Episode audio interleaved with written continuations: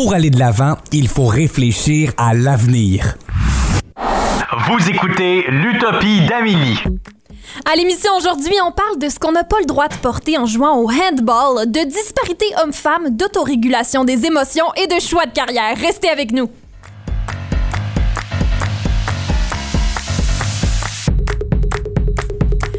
Bon lundi, vous écoutez l'Utopie d'Amélie, semaine 4. Caroline de Bin, ça passe vite. Moi, c'est Amélie Trottier et je serai avec vous tous les midis cette semaine, accompagnée de Philippe Bourdeau et Mélodie Lorquet. Bonjour à vous deux. Bonjour. Bonjour.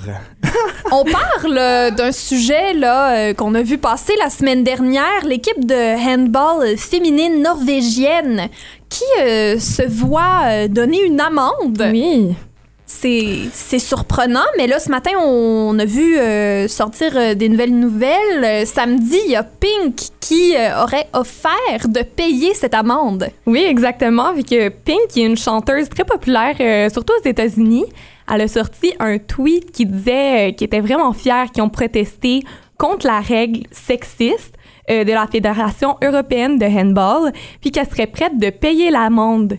Puis l'amende, euh, elle est de 1500 euros pour tenue inappropriée. OK, là, tenue inappropriée. Moi, je, Ouais. je- c'est ça, c'est ça. Moi, au secondaire, tenue inappropriée, là, ça, c'était porter des leggings sans rien qui Mhm. couvrait nos faufounes ou euh, porter des shorts trop courtes. Mais Ouais. là, dans Ouais. ce cas-là, c'est c'est comme pas ça. Non, vraiment pas. Ils ont, euh, pour ceux qui sont pas au courant, l'équipe ont décidé de porter des shorts au lieu d'un bas de bikini. OK, so, eux, dans le fond, ils ont été punis pour faire le contraire de, de nous à l'école. Exactement. Ils ont fait comme les hommes dans le fond. Donc euh, l'équipe d'hommes, eux, ils peuvent porter des shorts avec euh, une camisole. Puis les femmes, leur uniforme, selon la Fédération européenne de handball, c'est les joueuses doivent porter une brassière de sport moulante avec des ouvertures profondes pour les bras et des bas de bikini ajustés et échancrés. Les côtés doivent être larges d'au maximum 10 cm. Mais c'est ridicule. Quand, quand tu lis ça, on dirait presque que c'est une blague parce que c'est spécifique. Là. Ils, 10 ils prennent le temps de spécifier que c'est maximum 10 cm et que la brassière de sport doit être moulante. C'est quelque chose. C'est un peu dégueulasse. Vraiment, moi, je trouve Ouais. ça... C'est décevant. Oui, Ça vraiment. Ouais. Puis on- c'est quoi? C'est en 2012 que Oui. euh, le volleyball féminin, eux, ont commencé à avoir le droit de, de porter autre chose qu'un qu'un bas de bikini. Oui, ben ça a l'air que les joueuses, ils parlaient à leur coach puis ils disaient qu'ils étaient moins confortables puis ils se sentaient sexualisés aussi. Oui. Fait que euh, en 2012, c'est ça, la loi l'a changé, mais au handball, ça l'a pas encore changé. Euh, en tout cas pour la fédération européenne, mais la fédération norvégienne de handball, eux sont prêts aussi à payer l'amende parce qu'ils sont d'accord que c'est un peu ridicule, puis ils pensent que c'est dans cette direction-là qu'on devrait aller au lieu d'un peu hum, regarder vers l'arrière, on pourrait dire. Oui, puis dans le fond, on devrait pas forcer personne Ben non. de porter. C'est un peu comme les, euh, les casques euh, de, de pour le la nage. Ah oui. Est-ce que vous avez vu ça passer? Oui, la, euh, La fédération olympique, je crois qu'il y avait un c'était pour adap- c'était adapté pour les femmes avec des cheveux euh, plus, plus épais. Ouais. Puis ont dit non parce que c'était pas euh, c'était pas la règle. C'est pas la norme. Mais Il paraîtrait qu'il y avait jamais personne qui était allé aux Olympiques qui avait eu besoin de ça avant, donc personne jamais dans le futur en aurait de besoin. Ouais, non, je trouve ça complètement ridicule. Les, les temps doivent changer. Oui. Euh, faut améliorer ça, puis euh, donnez pas une amende, voyons donc. Ben non, c'est moi je pense là on est dans un temps de changement, d'ouverture d'esprit, puis je trouve ça vraiment ridicule que c'est pas ça qui se passe. Ouais, c'est vraiment terrible. Toi, euh, en tant qu'homme, Philippe, comment Oui. tu te sens? Moi, je les applaudis. Je les applaudis, les femmes qui ont fait Ouais. ça. Moi, there you go. J'aime ça. On applaudit. Une belle main d'applaudissements. Faut continuer euh, de faire ça, de remettre en question les, les, les règles qui n'ont pas de bon sens, puis que- qui doivent évoluer, qui doivent changer. Donc, euh, félicitations à l'équipe euh, de handball féminin norvégienne. Euh, félicitations, les filles. You go, girl. puis merci, Pink. Toi aussi, t'es cool de, Ah oui. de payer les amendes. C'est bien d'offrir ça. C'est important qu'on qu'on se tienne ensemble. Ça tombe bien, euh, parlant de, de choses importantes là, à discuter, on parle psychologie euh, à l'émission. Euh, Aujourd'hui, on parle d'autorégulation des émotions avec Annabelle David, qui nous vient euh, du CAP. Alors, très, très intéressant de discuter avec cette psychologue-là. Et on parle aussi de choix de carrière, de réorientation de carrière, cette fois-ci avec Marie Mitsou, conseillère en choix de carrière à l'Université d'Ottawa depuis 13 ans. Oublie pas la sexologue, là. Oh non, je l'oublie pas. Je l'oublie pas tout de suite après la pause. On parle de disparité homme-femme. C'est en plein dans la thématique avec Sabrina Leblanc, notre chère sexologue. Philippe, je te promets, on n'oublie jamais, jamais la sexologue. Alors restez avec nous, on se retrouve tout de suite après la pause à l'Utopie d'Amélie.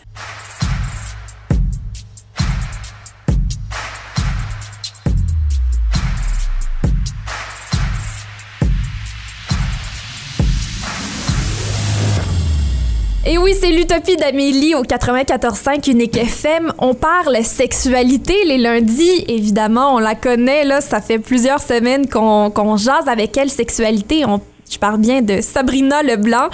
Sabrina, merci d'être là. Mais ça me fait plaisir d'être là encore une fois là, euh, pour parler de sexualité. C'est toujours bien, euh, bien plaisant. Oui, et là, on parle d'un sujet qui, moi, euh, me, tient à cœur, je dirais. Euh, ça me tentait de parler de disparité homme-femme.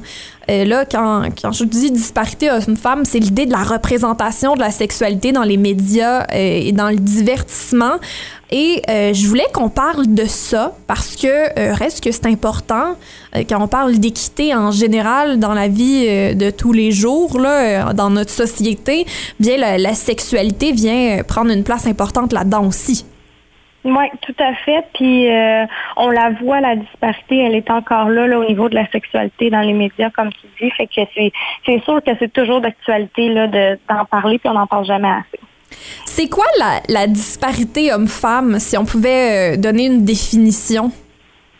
Ben, en fait, c'est que la représentation de la sexualité au niveau, là, on est très dans une conception euh, binaire là, en ce moment, mais Mhm. c'est vraiment de se dire, OK, la représentation de la sexualité de la femme, elle n'est pas la même que celle de l'homme. Et je dirais, moi, j'irais jusqu'à dire même qu'il y en a une qui est plus avantagée que l'autre Mhm. également. Donc, euh, c'est vraiment le but de, de, de rectifier ces, ces messages-là qu'on envoie au niveau de la sexualité dans les médias parce que ces messages-là, ben, ils ont une influence, là, évidemment, sur nos sexualités. Là, on parle de, de binarité, mais est-ce qu'on pourrait aussi ajouter à ce spectre-là les personnes non binaires, les personnes qui se, les personnes trans, les personnes qui se, euh, qui se, qui se, se présentent euh, différemment, qui se, est-ce que euh, eux trouvent ça, c'est, ça l'ajuste une autre complexité à ce niveau-là? Est-ce qu'il y a un, manque de représentation là aussi qui serait important au niveau de la sexualité? c'est sûr qu'il y a un manque de, représentation, puis un manque de diversité au niveau des médias. On le voit un petit peu plus euh, qu'auparavant, mais il y a encore une très grosse sous-représentation de ce spectre-là. Parce que là, c'est sûr qu'au niveau de la disparité homme-femme, on y va de façon binaire, puis c'est un peu ça qu'on discute aujourd'hui. Mais on pourrait parler de plein de sous-représentations, puis au niveau des cultures aussi, etc. Fait qu'on est vraiment là, euh, il y a une sous-représentation sur euh, plusieurs, euh, plusieurs là, au niveau de la sexualité. Au niveau euh, juste de la binarité, euh, j'ai le goût de commencer avec la fausse croyance que tu, euh, Mhm. que tu nous présentes à chaque semaine. C'est quoi la, Oui. la- la- cette fausse croyance-là? Ben, la fausse croyance, là, dans ce cas-ci, c'est vraiment le fait que la sexualité des femmes, elle a pour but de répondre aux besoins de plaisir de l'homme. Ça a l'air d'une pensée des années, tu sais, il y a de ça euh, des, des dizaines et des dizaines d'années, mais c'est encore comme ça aujourd'hui. Prenez là euh, euh, une émission, une série sur n'importe quelle chaîne pour ne pas les nommer, ça reste qu'on le voit encore ça, que les femmes, ils doivent répondre à ce besoin-là de l'homme qui est ben, l'homme qui recherche du plaisir. Puis la femme, elle, qui est toujours, sans dire toujours, disons très souvent dans une position où sa seule préoccupation, c'est d'attirer l'attention d'un homme et de le satisfaire sexuellement. Des fois, c'est subtil ce qu'on voit dans les médias ou ce qu'on voit dans les, les, émissions télé, par exemple. mais c'est là quand même, quand on y porte une attention particulière, c'est là que souvent on le voit, puis c'est frappant. Que par exemple, on verrait que dans une situation, c'est l'homme qui est, qui est en contrôle, puis c'est la femme qui serait dans une position de victime, par exemple. Oui, ou même juste le fait, euh, je, vais, je vais te donner un exemple, euh, une série où la femme, même si c'est pas le but de la série ou le, le la trame sonore de la série, il y a toujours un moment où elle est à la recherche du grand amour, par exemple. Hmm. Il doit avoir une grande histoire d'amour en parallèle de l'histoire principale, euh, parce que, par exemple, ça peut pas être une femme épanouie au travail, épanouie dans sa vie personnelle, sans qu'il y ait cette, cette histoire-là en parallèle au niveau amoureux. Tandis que si on regarde des séries où c'est l'homme le personnage principal, il n'y a pas toujours une histoire d'amour en parallèle. Puis c'est souvent euh, plus accepté que l'homme, lui, soit confortable avec sa sexualité, tandis que la femme, elle, doit euh, un peu être... C'est comme si euh, elle, elle se doit d'être plus prude. Oui, oui, oui, elle est très passive. Très passive, plus ou moins assumée aussi dans sa sexualité, souvent c'est ce qu'on va voir, ou euh, très euh, très présentée comme femme objet. Puis tu sais ça c'est quelque chose qu'on parle depuis longtemps, mais qu'on voit encore aujourd'hui, fait qu'une une représentation de la sexualité où la femme justement, tu sais je vais je vais te donner des exemples. Euh, les publicités, par exemple, où on voit des parties du corps de la femme sans la voir tu sais, dans son entièreté. Hmm. Souvent, c'est super sexualisé, euh, alors que ça n'a pas sa place. Euh, quand on vend un produit pour homme, par exemple, puis qu'on voit une, femme, euh, mettons une poitrine de femme, etc., on l'utilise beaucoup comme corps sexualisé, alors que sexualité, la sexualité de la femme, c'est pas ça. C'est pas dans ce but-là. Pourquoi est-ce que la femme est plus euh, sexualisée que, que les hommes dans, dans les médias puis dans le divertissement? Euh, je pense qu'on a beaucoup vu le corps de la femme comme étant vendeur. Hmm. Je pense que depuis longtemps, on a comme cette, euh, cette vision-là du corps de la femme qui est restée. Puis ça accentue le message aussi que la femme est accessoire par rapport à la sexualité de l'homme. Fait que plus on transmet ce message-là, plus il va être ancré, puis plus il est ancré, plus c'est vendeur. Fait que là, on est comme dans une espèce de cercle vicieux, puis c'est très fort, ce cercle vicieux-là, puis c'est très plate, ce que je veux dire, mais, mais pour changer ça, c'est un individu à la fois, oui, mais c'est au niveau du système, c'est au niveau des, des, des entreprises, c'est vraiment à grande échelle où on est pris dans ce cercle vicieux-là. Puis ce qu'il faut faire, tu sais, c'est vraiment de se dire, OK, mais attendez, il faut vraiment promouvoir des rapports égalitaires et pas rendu euh, à 30 ans. Ça commence très, très jeune. On en avait parlé, je pense, au, au- à la première... euh, Oui. première capsule. si C'est au niveau pas, de l'éducation aussi. Oui, Mhm. fait que, au niveau de l'éducation, c'est super important puis de, de remettre en question ces messages-là. Parce que c'est probablement ça qu'on n'a pas fait, ou du moins qu'on n'a pas été entendu. Fait que pourquoi c'est euh, le corps est très sexualisé depuis toujours? Ben, est-ce qu'on est entendu? Est-ce qu'on est considéré? Fait que ça, c'est vraiment des, des questions à, à se poser, là, je te dirais. Au niveau du plaisir aussi, euh, on, on le voit autrement dans les médias puis dans le divertissement. Quand un homme, euh, lui, euh, le, le plaisir, c'est c'est très différent de celui de la femme selon euh, ce qu'on voit des fois. Euh, Mm. Ça vient d'où ça? Puis pourquoi est-ce que... Ben en fait, je crois qu'on sait d'où ça vient, là. Mais euh, qu'est-ce qu'on peut faire pour, euh, pour essayer de, de, de- d'éloigner- d'enlever cette disparité-là? Ben, c'est vraiment de, de comprendre mieux la sexualité dans son ensemble. C'est-à-dire où, bon, ben, l'homme, on est beaucoup dans la, on parle de plaisir, mais on est beaucoup dans la performance aussi. Euh, par exemple, je- pendant les films, euh, un homme qui doit être performant au lit, puis la femme qui doit satisfaire, ben, c'est de se dire, attends, la sexualité, c'est beaucoup plus que ça. Il y a une partie érotique, il y a une partie sensuelle, euh, il y a une partie où on communique, on dit ce qu'on aime. On dirait que ça, on le voit pas. Fait que la seule représentation qu'on a, c'est performance, plaisir de l'homme, euh, puis tu sais, combler ce, ce besoin-là. Alors que, je vais te donner un exemple euh, assez direct, si on, on, on parle par exemple d'activité sexuelle, si on parle de la pénétration, ben quand on regarde les, les, les médias, quand on regarde, et surtout, je te dirais, au niveau euh, cinématographique, là, bon, ben, la pénétration, c'est l'activité qui est, euh, qui, qui est comme numéro un, là, si on peut Mhm. dire ça comme ça. Puis euh, la femme doit le faire, la femme doit aimer ça ou le faire pour, parce que l'autre personne, le partenaire, aime ça. Mhm. Après ça, on se demande pourquoi il y a des femmes euh, qui se questionnent et qui disent ben moi je ressens pas de plaisir. Ouais. OK, on regarde, OK, qu'est-ce que c'est quoi ton spectre au niveau de la sexualité? C'est quoi tes, tes activités sexuelles que tu fais? Puis la personne va dire Bon ben moi je, je pratique la pénétration. OK, mais il y a autre chose aussi que tu peux faire pour être satisfaite sexuellement. Tu n'as pas à satisfaire l'autre. C'est comme beaucoup de poids qu'on met sur euh, sur la femme, puis c'est le message qu'on renvoie par rapport euh, par rapport aux médias, par rapport à tout ce qui est film, etc. Fait que c'est vraiment de de venir faire de l'éducation pour présentement on est là-dedans. Fait que faire de l'éducation pour changer puis remettre en question les messages. Ça, c'est comme la, chose à faire en ce moment. Mais comme je disais tantôt, il y a vraiment un gros travail qui est au-dessus de nous aussi, là, qui est à faire.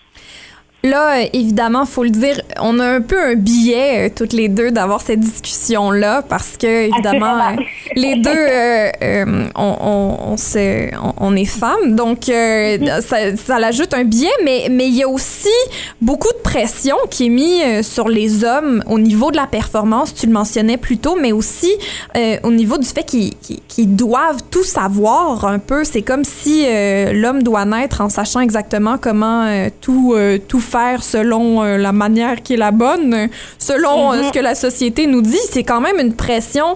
Puis souvent, on en parle encore moins de, de, des- de- de- du côté néfaste que la représentation de la sexualité des hommes dans les médias aussi sur les hommes qui, qui voient ça. Oui, puis tu sais, on, on parlait de performance, euh, puis tu l'as dit un peu, l'homme doit être bon. Ouais. C'est un peu ça. tu sais. Puis on est beaucoup dans le faire, c'est-à-dire il doit être bon, il doit être capable de faire ci, il doit être capable de faire ça. On est moins dans le être. Alors Mm. qu'il faut vraiment, vraiment se concentrer sur le être, c'est-à-dire qu'est-ce qu'il aime. Euh, même, même tu sais, je parlais de pression au niveau de la pénétration, mais pour l'homme aussi, là, il y a une pression de, de devoir performer à ce niveau-là. Puis tu sais, pour, euh, pour te dire, moi j'en ai des gens en consultation de 18, 20, 25 ans qui consultent pour la pression Mhm. associée à, à cette performance-là. Donc, elle est très, très, très présente, euh, même à un très jeune âge, là, elle est présente. Fait que c'est sûr qu'à ce niveau-là, il faut comme venir déconstruire cette pression-là, puis dire, c'est correct d'être maladroit, c'est correct de pas aimer la pénétration ou d'aimer de faire autre chose. Euh, fait qu'il y a aussi une déconstruction à faire au niveau de l'homme, là, ça c'est sûr. L'important, c'est la communication, on le répète à chaque semaine. Euh, c'est, c'est de poser des questions, toujours se poser des questions et euh, se dire qu'il n'y en a pas de mauvaises questions. Hein? Il n'y a, pas de mauvaises Non. questions à poser. Non, puis il y a surtout pas de mauvaise réponse. Hmm. Tu sais, Si on se demande, ben moi, qu'est-ce que j'aime?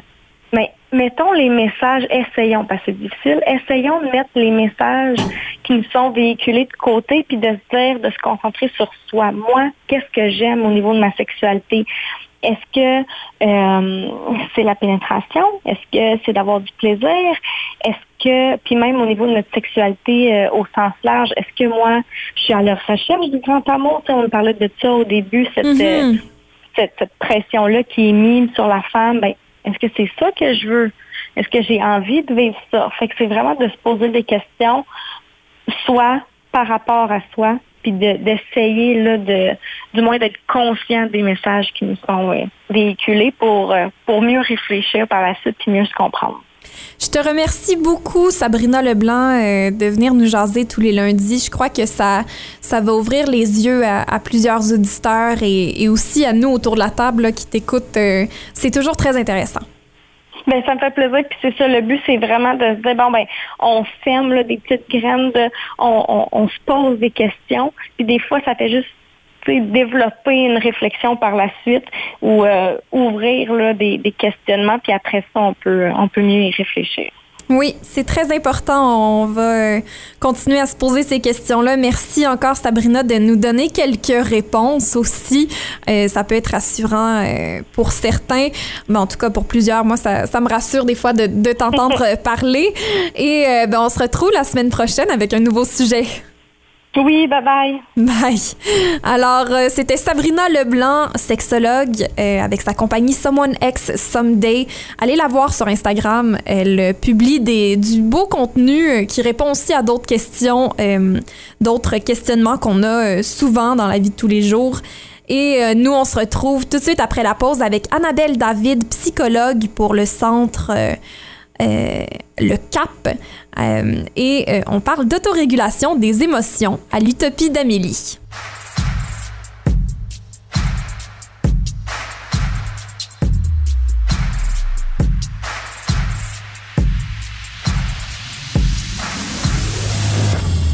De retour à l'Utopie d'Amélie, on parle psychologie à l'émission le lundi avec notre chère Annabelle David, psychologue pour le Centre d'appui et de prévention Le Cap, là, euh, la, boussole de son nom au Collège La Cité.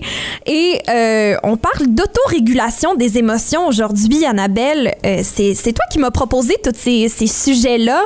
Euh, je trouve vraiment que c'est des sujets importants. La semaine dernière, on parlait d'anxiété. Là, on parle des émotions. Euh, souvent, euh, là, on, on voit les émotions comme une, une palette de, de couleurs. Là, est-ce que c'est comme ça que tu décrirais ça, toi aussi?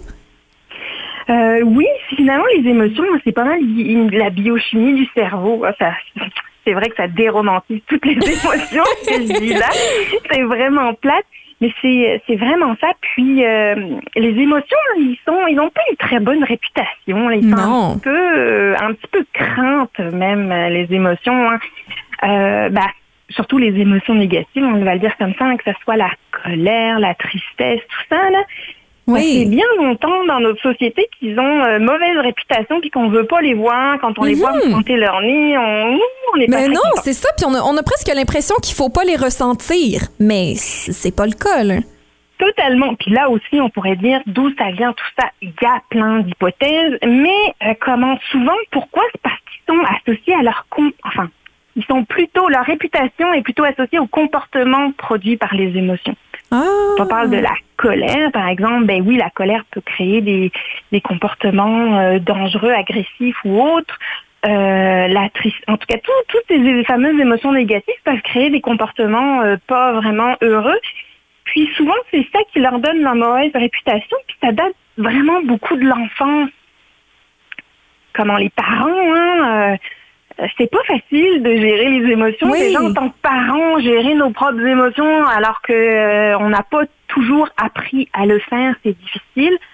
Alors suivant comment les connaissances, les valeurs, l'éducation qu'on a eue face, aux- face aux émotions, on va reproduire un peu la même chose ou, en- ou en tout- des fois faire totalement le contraire quand on n'a pas aimé. Mais parfois, ça va aller. Hein, qui qui n'a pas eu calme, dans, quand il était enfant, calme-toi, ça suffit. Oui. Euh, pas. Sens-toi pas comme ça, là, c'est pas le moment. Oui.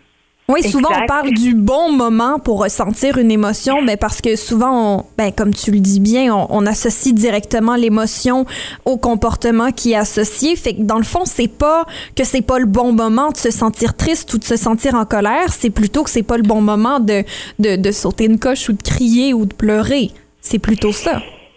Totalement. Puis on- je, je le disais dans une autre émission, les émotions, ils vont jamais tant et c'est des messagers. Et Oui. Finalement, et plus on va les repousser, parce que alors c'est ça. Il y a deux façons de réagir. Soit on les on les met dans des boîtes fermées à clé, on les refoule. Là, on parle beaucoup de refouler ces émotions, Oui. ou alors on les laisse aller complètement. On le sait quand on tombe dans les extrêmes, c'est jamais bon. C'est juste, on dit toujours c'est les justes milieux, c'est pas facile. Mais euh, comment quand on refoule ces émotions de cette manière-là, ben, à un moment donné, ça crée énormément de pression, puis on s'écoute pas parce que les fameux beaux messages qu'ils nous ont, qu'ils ont à nous livrer, ils peuvent pas le faire. Moi, je compare souvent les émotions quand je parle à mes clients, je les fais sourire. C'est comme, je dirais, comme des parents bien intentionnés. hein. Ils vont, ils ont peur pour nous, ils vont, ils viennent nous délivrer un message et ils frappent à notre porte. si on veut pas les voir et que on leur répond pas, on les ignore, qu'est-ce qu'ils vont faire? Et puis tu nous aimes, ils tiennent à nous.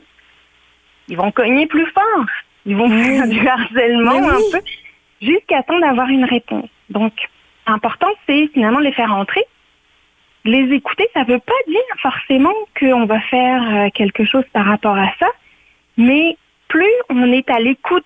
Puis je sais, je l'ai déjà dit la dernière fois, souvent je vois déjà des gens rouler des yeux, écouter ces émotions, mais plus on est à l'écoute, moins ils vont frapper fort, puis moins il va y avoir cette tension interne qui va à leur tour, qui vont à leur tour créer d'autres émotions encore plus fortes. Est-ce que oui, mais souvent on, on- on veut juste ressentir les, les bonnes émotions aussi. Tu sais, des fois on, on va les ressentir, là on va faire ah là ça me tente pas d'être triste. Euh, J'aimerais juste ressentir les émotions positives. Est-ce que ça se fait? Est-ce que ça c'est sain? Ben, en plus, c'est que que tu décris là, Amélie, c'est que c'est les émotions vont créer d'autres émotions. Je l'avais dit la dernière fois, mais c'est vrai. Mhm. Je vois la euh, je me sens en colère, je peux être très bien me sentir culpabilisée d'être en colère parce que j'aurais pas lieu d'être de ma part en tout cas ou alors Mhm. avoir honte ou alors j'ai de la ou comme je vais avoir beaucoup de tristesse puis là je vais, je vais avoir honte parce que je vais me sentir faible ou alors euh, puis des fois ben, je vais faire euh, référence à des, situations passées. Donc là je vais avoir peur par exemple les personnes qui, euh, qui ont des grandes crises de colère, la colère devient un ennemi et très anxiogène finalement d'être en colère parce que j'ai peur de moi-même à un moment donné. C'est sûr que tout le monde n'est pas égal hein, face aux émotions. Il y a des personnes, euh, on le sait, qui sont beaucoup plus... euh, il, y a, il y a des personnes plus neutres, on va dire, que d'autres. Et Mhm. d'autres, on, on va les qualifier des fois d'hypersensibles ou autres. On n'est pas égaux face euh, à l'intensité de nos émotions. Il y a des personnes qui ressentent ça de manière beaucoup plus intense.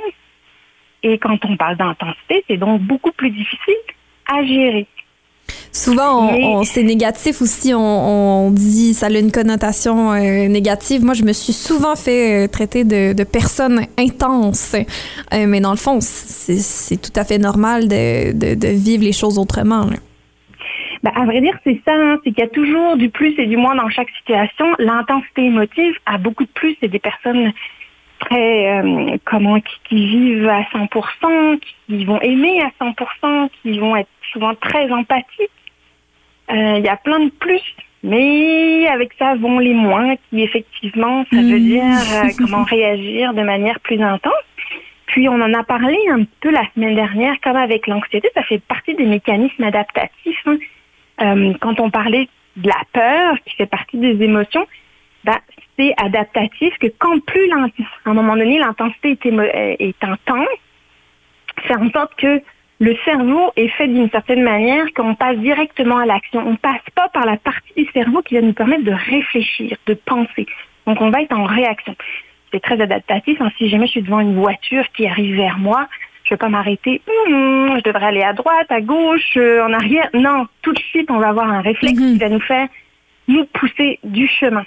Pour toutes les émotions, c'est pareil. Donc, quand, plus l'émotion est intense, plus on est dans la réaction au lieu d'avoir réfléchi avant, et plus ça peut poser problème de là leur mauvaise réputation. Alors, aujourd'hui, on parle d'autorégulation des émotions. C'est quoi ça? C'est quand même un gros mot, l'autorégulation. Oui. C'est pas toujours clair de, de comment on peut faire ça euh, au niveau pratique. là. Totalement, puis c'est tout un défi. Il faut savoir, euh, il n'y a pas d'absolu. On ne peut pas arriver tout le temps à s'autoréguler. C'est impossible. Comme je disais, c'est une question d'intensité, mais c'est d'atteindre finalement le fait de le faire le plus possible, d'être plus capable. Alors encore une fois, je le disais, on n'est pas tous égaux. Donc il y a des personnes pour lesquelles ça va être facile, pour d'autres, c'est vraiment difficile. C'est qu'une des premières étapes, comme dis, étant donné que c'est l'intensité qui fait qu'on va être en action, ça va être de baisser l'intensité. Alors, une, une émotion, finalement, elle est créée par une situation. La situation, elle peut être présente en face de moi, mais elle peut très bien être une situation passée auquel je fais que de repenser, ou une, situation future pour laquelle j'anticipe quelque chose. Hmm. Fait que dans, dans le fond, si on parle, euh, si on comparait les émotions à une espèce de, de montagne russe, eh bien, euh, si on fait de l'autorégulation, ben là, on est plutôt comme euh, sur la transcanadienne en Alberta. Ça serait tout ça? J'ai jamais été sur la transcadélienne en Alberta. C'est plat. C'est très plat. C'est plat. Mais quelque, en tout cas, ce qui est sûr, c'est qu'il faut baisser l'intensité. Si je mets une image, un peu souvent, on se sert de ça en thérapie d'un thermomètre des émotions. Hein, Hmm. Si on regarde un thermomètre qui irait de 0 à 10, si jamais je suis vers le 10, ben là, je suis dans la zone rouge. Là, de manière adaptative, comme je l'ai décrit, ben, je vais être finalement en réaction. Je vais pas être capable de penser.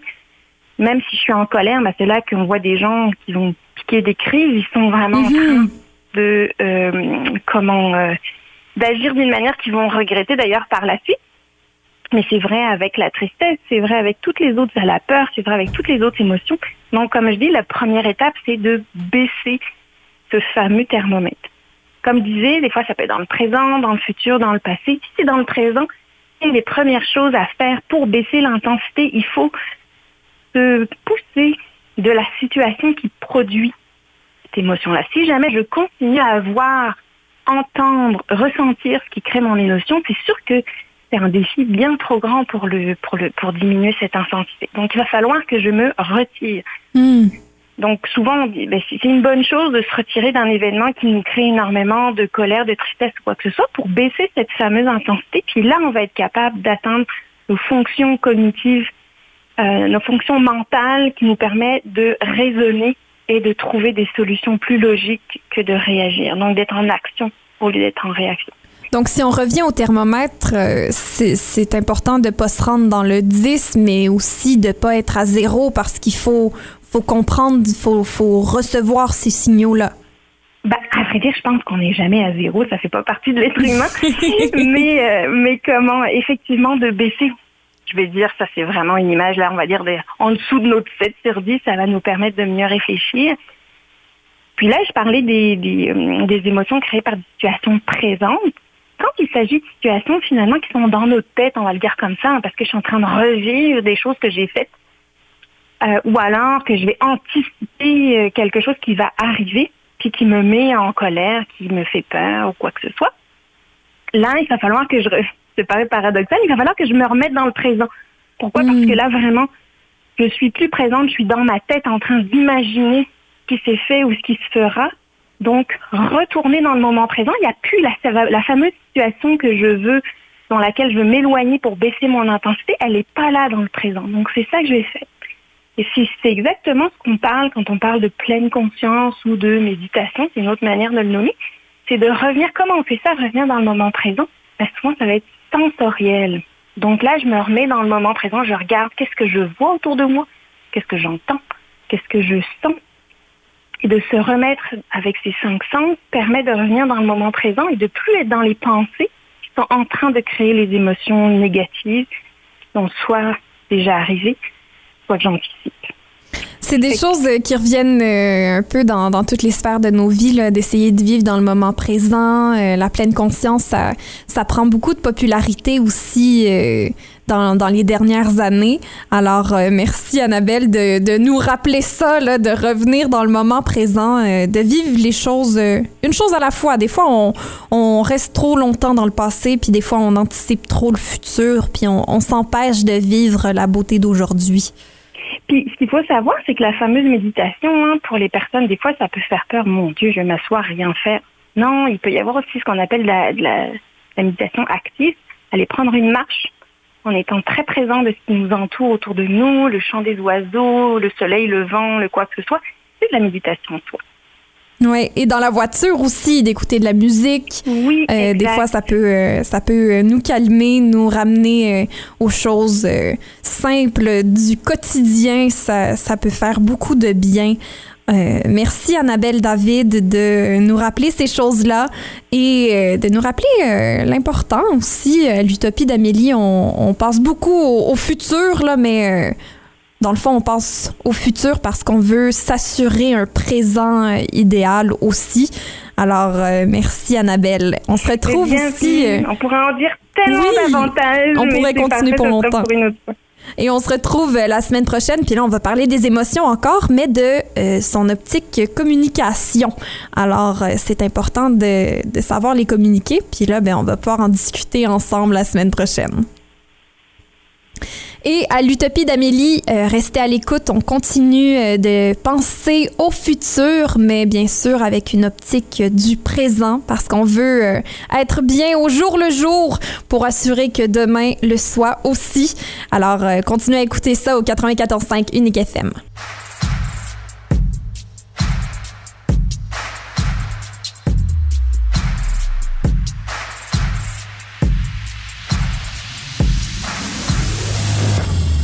De retour à l'Utopie d'Amélie. Pour terminer l'émission, j'avais le goût de jaser de, choix de carrière à nouveau.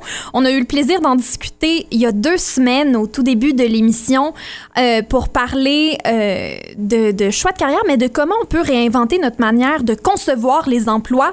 Eh bien, aujourd'hui, on parle plutôt de réorientation, de comment on peut changer d'idée dans le fond. Et euh, pour parler de ce beau sujet-là, on discute avec Marie Mitsou, conseillère en orientation à l'Université d'Ottawa. Bonjour Marie. Bonjour. Alors là, moi, j'avais le goût de, de discuter de ça avec toi, toi qui travailles euh, dans le milieu depuis 13 ans. euh, et euh, évidemment, il y a des gens qui viennent te voir pour avoir des conseils, bien évidemment, avant leurs études, mais il y en a aussi qui viennent après. Est-ce que avec la pandémie, ça l'a, ça l'a augmenté? Y a-t-il eu plus de gens qui, ont, qui se sont dit Hey, je voudrais changer de carrière? Écoute, j'ai pas fait des études scientifiques puis j'ai gardé les numéros exacts, mais je vais dire oui. Je vais dire que la pandémie, parce que pour moi, là, j'étais sur le campus avant, je rencontrais des clients un à un de l'Université d'Ottawa, mais aussi des membres de la communauté. Mais depuis la pandémie, depuis qu'on est virtuel, euh, je vois beaucoup de personnes qui se requestionnent. Écoute, 80% des étudiants vont changer de programme à l'université. Ça, c'est une statistique qui nous dit toujours. Donc, c'est parfaitement normal qu'à 17 ans, on n'a pas choisi la exactement bonne chose et peut-être on va acquérir de nouvelles expériences, développer des nouveaux intérêts et changer. Donc, c'est super normal. Mais durant la pandémie, qu'est-ce que moi je trouve que- qui est arrivé, c'est les personnes vont vraiment questionner le travail comme tel. Quand on enlève toutes les the bells and whistles de mes collègues, euh, tu sais, il y a un gym à mon travail, le social. Finalement, ils regardent le travail qu'ils font, puis pour certains, qu'est-ce que j'ai souvent entendu, c'est it's not, c'est pas meaningful, c'est, ça reflète pas les valeurs euh, que je veux vraiment contribuer à quelque chose de plus grand que moi-même. Donc vraiment les personnes, puis ça dépend. Écoute, pour quelqu'un c'est qu'ils veulent contribuer, pour quelqu'un d'autre ça se peut qu'il veut du leadership, du pouvoir et faire un profit. C'est, vraiment personnel euh, à l'individu. Mais le fait de la pandémie, le fait qu'on on était isolé un peu, on a perdu contact avec certains milieux, pense que ça forcé une réflexion pour plusieurs. Puis je pense que honnêtement, ça va être une bonne chose. Parce que de mon avis, de se connaître et d'essayer de trouver quelque chose qui vraiment tire avantage de ton unique potentiel, c'est vraiment la, c'est la, la c'est quoi, le secret sauce? la formule, La formule secrète. magique. C'est vraiment Oui. de, c'est individuel, mais faut réfléchir, faut penser à ce qui est important pour nous autres en tant que mes intérêts, mes valeurs, ma personnalité, euh, quel genre d'environnement j'aimerais travailler, quel genre de milieu. C'est quoi les genres de tâches et le travail que je veux faire? Oui. Tout ça, ça peut, tu sais, ça change. On peut faire la même job puis changer de compagnie, puis ça peut être j'adore, puis là, j'aime vraiment pas ça. Donc, c'est pas les tâches qui sont pas un titre, c'est plus l'organisme. Puis peut-être là, faut que tu te rattaches avec une, une vision, une mission qui s'aligne mieux avec qu'est-ce que toi tu veux. Donc, il y a toujours des différentes façons de trouver comment que je peux améliorer ma carrière ou ma situation de travail pour aller vers un but ou un zone ou un organisme qui est plus moi, qui va plus résonner avec moi. Donc, c'est pas nécessairement j'ai tout scrappé puis je vais recommencer, mais c'est, un re, on se re-questionne, on fait de la réflexion, puis quand on a de nouvelles informations, on va l'incorporer, on va le considérer, puis on va être ouvert à peut-être faire des changements. Plutôt que l'opposé serait J'ai commencé mon, mon bac à l'université, j'ai choisi communication. Euh, je raffole pas du programme. Par contre, ça me donne du stress de considérer autre chose. Donc, je vais juste continuer. Mais je suis pas passionnée, donc je fais pas des choses hors de classe. J'ai pas du travail connecté. J'ai pas bâti mes compétences. Donc, tu vois comment de pas bien choisir pour que tu aimes, ça, ça commence à t'affecter. Puis les personnes ont moins de succès, moins de motivation. Oui. Pour moi, j'essaie toujours de leur dire, écoute, là, c'est pas, euh, c'est pas selfish de, de, de se regarder puis considérer qu'est-ce qu'on veut. Non, c'est intelligent. Oui. Puis même Puis de, avec, ouais, de considérer un retour aux études aussi. Il n'y a, pas Oui. d'âge là, pour, euh, pour étudier. Puis écoute, pour certaines valeurs de, de l'apprentissage euh, au long de la vie, c'est quelque chose qui les allume. Puis, c'est à 40 ans, je connais de personnes qui ont changé, faire un, un pivot dans une autre zone complètement, peut-être retourner à quelque chose qui avait une passion pour avant. Je vois beaucoup de personnes qui, qui viennent voir, ils disent, écoute, j'ai, j'ai l'argent, j'ai un salaire, j'ai la sécurité, stabilité, mais il y a quelque chose qui manque. C'est, je veux avoir plus de satisfaction de mon travail. Puis vraiment, c'est de se poser des questions reliées à la, connaissance de soi-même, aussi connecté avec qu'est-ce qui se passe dans le monde, comme il y a des jobs dans le secteur, tu sais, je vais faire de la recherche aussi, mais la combinaison de qui je suis, qu'est-ce que je veux, qu'est-ce qui va m'allumer. Puis moi, je peux changer comme personne, donc c'est ma carrière peut changer. Puis la majorité des personnes avant la pandémie, on disait 7, 10 différents genres de carrières durant une vie.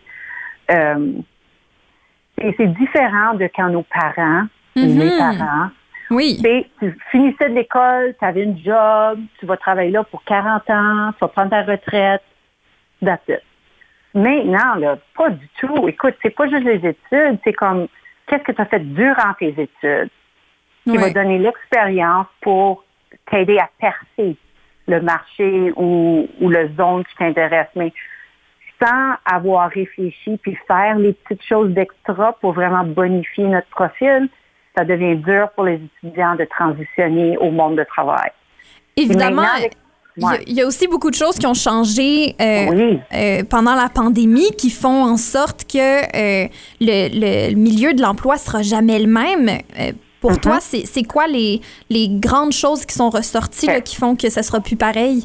Écoute, je trouve ça super intéressant. Qu'est-ce qui est arrivé juste en tant que comme comment ça va changer les patterns Mhm. euh, du monde de travail. Comme pour moi, hein, ma vie a été changée 180. Tu sais, j'étais complètement à mon bureau avec des collègues en personne, puis là complètement virtuel pour 18 mois. Puis, euh, puis là, on commence à retourner.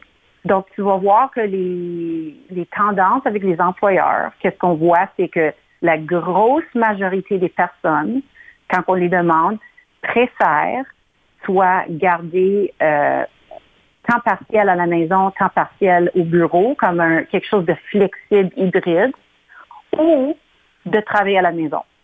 Il y a presque personne dans la population qui a répondu après 18 mois que ah je veux je veux voyager un autre 10 heures par semaine. Ça rajoutait de la qualité.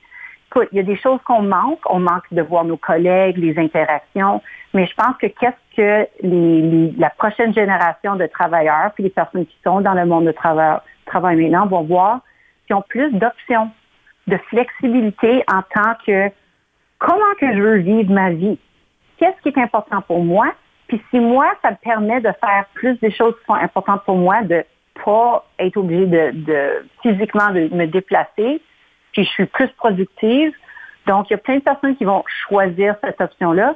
Puis les employeurs qui sont intelligents, de mon avis, vont ouvrir la flexibilité parce que sinon, ils vont perdre les meilleures personnes. Ils vont perdre le talent. Le talent va aller vers les compagnies, les organismes, des départements qui sont plus progressifs et plus flexibles envers leurs employés parce qu'on sait que tu as des meilleurs résultats, tu as une meilleure productivité quand on, on, on va vraiment ajuster aux besoins de l'employé.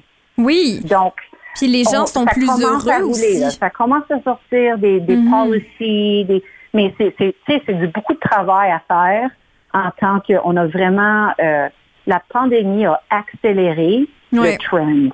Ouais. C'était déjà quelque chose qui arrivait, comme mon beau-frère, il travaille pour une, une compagnie que même avant la pandémie, il y avait sur son équipe quelqu'un à Halifax, quelqu'un à BC, puis les autres à Ottawa. J'ai trouvé ça, ah, c'est pas mal cool. Puis pour eux autres, quand la pandémie est arrivée, c'était vraiment un ajustement super facile parce qu'ils avaient déjà vu où est-ce que les choses se dirigeaient. Même en tant que sustainability, protéger la planète. Oui, pour la le gouvernement durabilité. maintenant, il commence à sortir des, des ou bâtir des règlements autour de ça. Puis une des choses, c'est écoute, le, le voyage des personnes, pourquoi? Si c'est pas nécessaire, puis le climat, c'est c'est la, la prochaine grosse pandémie, urgence qu'on doit Mhm. euh, mettre notre attention. Donc, je crois que ta génération et les jeunes, Gen Z, millennials, vous allez bénéficier d'une flexibilité que vos parents et Oui. les autres n'ont pas eu. Moi, j'ai des enfants. Avant, je me sentais comme si I was holding on. C'était comme, euh, c'était un petit peu trop avec toutes les choses que j'allais faire. J'avais à faire. Maintenant, I'm managing. Oui. Oh my God, c'est vraiment incroyable. Il y a une, beaucoup une Donc, plus grande flexibilité. ça, Ouais. oui. Mais c'est Oui. vrai que c'est excitant. Puis je suis contente qu'on ait ces conversations-là parce que la pandémie, on, ça a été très, très difficile, mais il y a des belles choses qui en ressortent comme ça. Absolument. Des accélérations nécessaires. Euh, alors, euh, merci beaucoup, Marie Mitsou, conseillère en orientation à l'Université d'Ottawa, d'être venue euh, nous jaser de, de cette beauté-là aussi qui s'en vient pour nous dans le milieu de, de l'emploi. Parfait, merci. Écoute, c'est vraiment juste de la situation est arrivée, il y a des Mhm. choses qui ont changé, puis qu'est-ce que je peux faire pour prospérer? Ouais.